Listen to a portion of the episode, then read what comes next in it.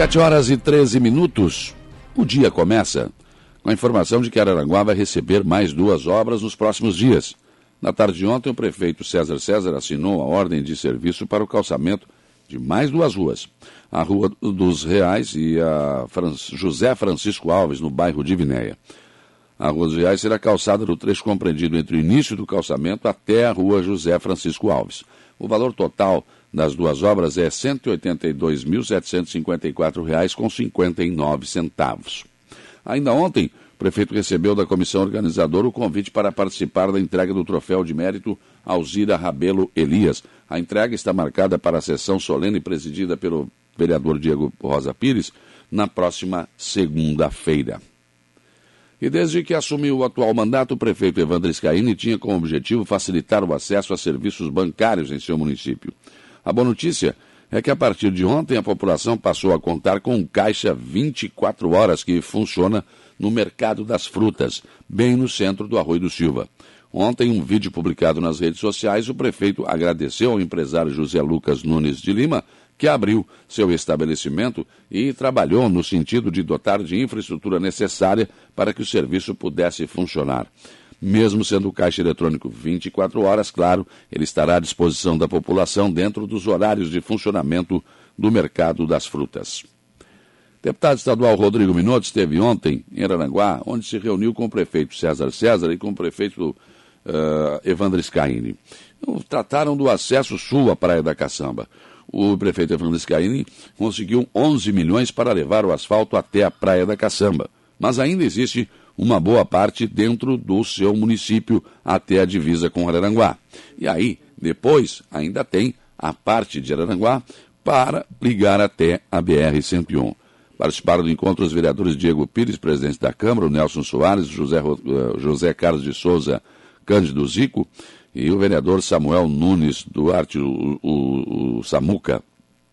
O trajeto até a rodovia é de 15,8 quilômetros, sendo 11 quilômetros pertencentes ao Balneário Rui do Silva e outros 4,8 quilômetros até dentro do município de Arananguá. Recentemente foi realizada uma audiência pública no bairro Santa Catarina e, na sequência, o assunto foi levado também ao governador do estado. O governador tem feito investimentos jamais vistos na história do sul de Santa Catarina, por isso, o deputado Rodrigo Minotto tem esperanças de que realmente essa estrada, esse acesso sul, possa ser feito na íntegra.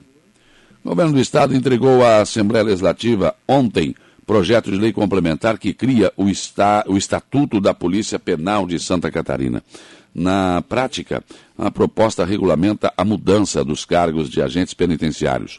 A transformação foi instituída a partir da Emenda Constitucional Federal número 104 de 2009 e da Emenda Constitucional Estadual número 80, que criaram as Polícias Penais Federais Estadual, no caso de Santa Catarina e Distrital. A, a, proposta foi apresentada ao presidente da Assembleia Legislativa, deputado Mauro de Nadal, pelo secretário de Estado da Administração Prisional Socioeducativa, Leandro Silva, e pelo chefe da Casa Civil, Heron Giordani. O ato contou com a presença de representantes da Associação dos Policiais Penais e agentes de segurança socioeducativa do estado de Santa Catarina e também da deputada estadual Ada de Luca. Câmara da Comunidade chega hoje ao bairro de Vinéia. Os vereadores e os membros do Poder Executivo estarão reunidos com o vereador Samuel Nunes sendo o anfitrião. O objetivo desse projeto, claro, todo mundo já sabe, é ouvir as principais eh, demandas das comunidades. Santa Catarina chegou a 1.188.881 casos confirmados de Covid-19, mas nós temos 1.162.065 que estão recuperados e mais 7.602 que continuam em acompanhamento. Os dados são do boletim da Secretaria Estadual da Saúde divulgado ontem. Infelizmente, desde o início da pandemia, 19.214 óbitos no estado já foram registrados. A taxa de letalidade é 1,62%. Esses números representam um recuo de 718 no número de casos ativos e nós temos 15 óbitos adicionais em comparação com o boletim do dia anterior. O total de confirmados aumentou 301%, 301, eh, enquanto que 1.004 pessoas passaram a se enquadrar nos critérios para serem consideradas recuperadas. Em relação à taxa de, de ocupação de leitos UTI Covid-19 no estado, baixou para 59,1%. E no Hospital Regional de Aranaguá também baixou para 38,18%, com sete pacientes Covid internados. No Hospital Dom Joaquim de Sombrio, se manteve em 1%, com apenas um paciente Covid internado. Os percentuais não foram atualizados na última segunda-feira, ontem, né? devido a um problema, na, aliás, no domingo, uh, devido a um problema na central da Secretaria Estadual da Saúde. E ontem, a atualização aconteceu somente às 11 horas da manhã. E às 22 horas, como sempre acontece, acabou não havendo atualização. Esses dados, então, são das 11 horas da manhã de ontem. Hoje é dia de vacinação em Araranguá, mas vacinação somente para segundas doses. No salão da Igreja Matriz, daqui a pouco, às 8 horas até às 12, depois das 13h30 às 16 horas, nós teremos segundas doses de Pfizer agendadas até o dia 2 de outubro e quarta-feira terá outro tipo de vacinação, a vacinação para adolescentes. Então, hoje, no Salão da Igreja, das 8 às 12 das 13h30 às 16 horas, nós teremos segundas doses de Pfizer agendadas até o dia 2 de outubro. Amanhã, quarta-feira, vacinação para adolescentes, drive-thru, na Cidade Alta, na tenda ali ao lado da Igreja Católica, das 13h30 às 16 horas. Primeira dose para adolescentes com 13 anos, obrigatoriedade de estarem acompanhados dos pais ou responsáveis e levar um termo de assentimento assinado pelos pais ou responsáveis. O termo pode ser baixado no site da Prefeitura. Quinta-feira também tem vacinação em Aranguá. Vacinação para terceiras doses, drive-thru Cidade Alta, também no, ao lado, na tenda ao lado da Igreja Católica, das 13h30 às 16 horas. Na quinta-feira, nós teremos terceira dose para idosos de 85 anos que tomaram duas doses de Coronavac Butantan ou Fiocruz, Fiocruz AstraZeneca e já fazem seis meses após a segunda dose e, claro, tem que levar o comprovante das duas doses aplicadas. Pessoas com alto grau de imunossupressão que tomaram duas doses de Coronavac Butantan ou Fiocruz AstraZeneca que já têm 28 dias após a segunda dose e devem ser consideradas as seguintes condições: A. Imunodeficiência primária grave. B quimioterapia para câncer. C.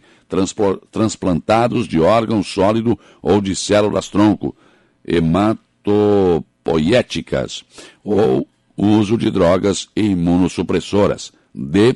Pessoas vivendo com HIV. O E. Uso de corticoides em doses 20 gramas dia ou eh, prednisona ou equivalente a 14 dias. Eh, F. Uso de drogas modificadoras da resposta imune.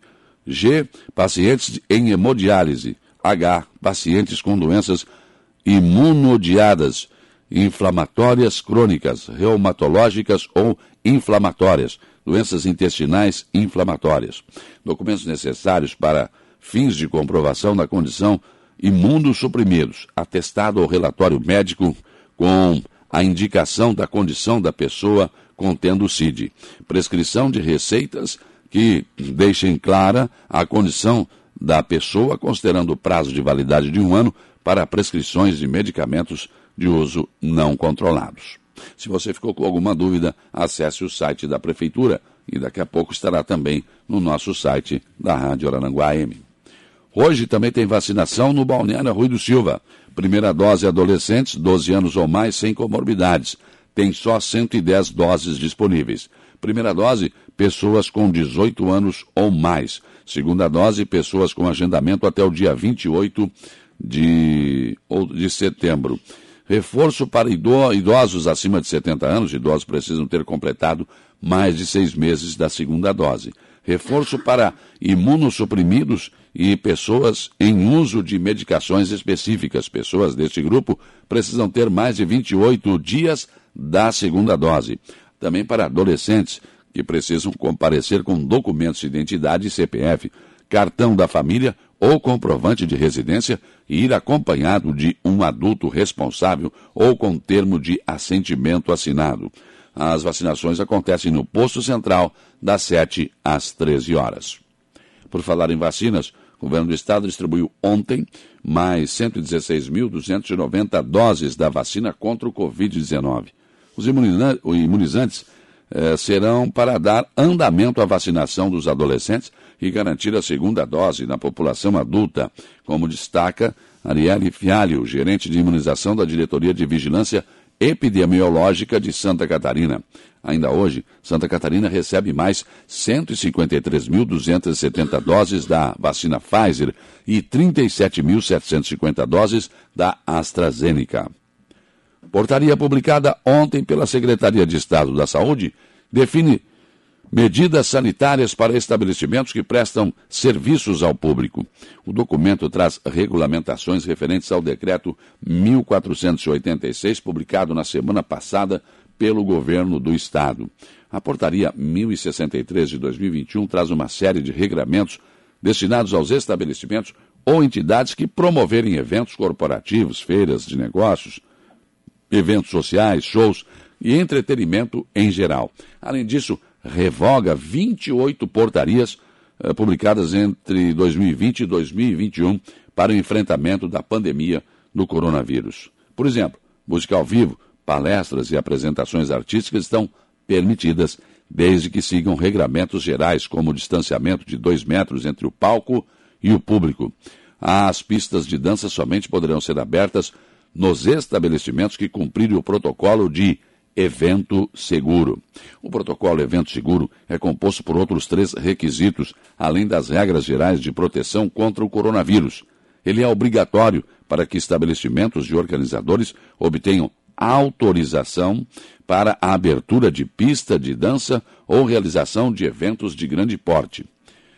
Público composto por pessoas imunizadas com esquema vacinal completo, com duas doses ou dose única da vacina contra o Covid-19 ou pessoas que apresentem laudo de exame RT-PCR realizado nas últimas 72 horas ou pesquisa de antígeno realizado nos, nas últimas 48 horas com resultado negativo, não reagente ou não detectado. Também o uso de máscara de proteção individual, preferencialmente PFF2 ou N95, em ambiente indoor por todos os participantes. Estar contemplado no plano de manutenção, operação e controle os ambientes que possuírem sistema de climatização garantindo a boa qualidade do ar, bem como a taxa de renovação do ar adequada de ambientes climatizados, conforme a resolução RE número 9 de 16 de janeiro de 2003.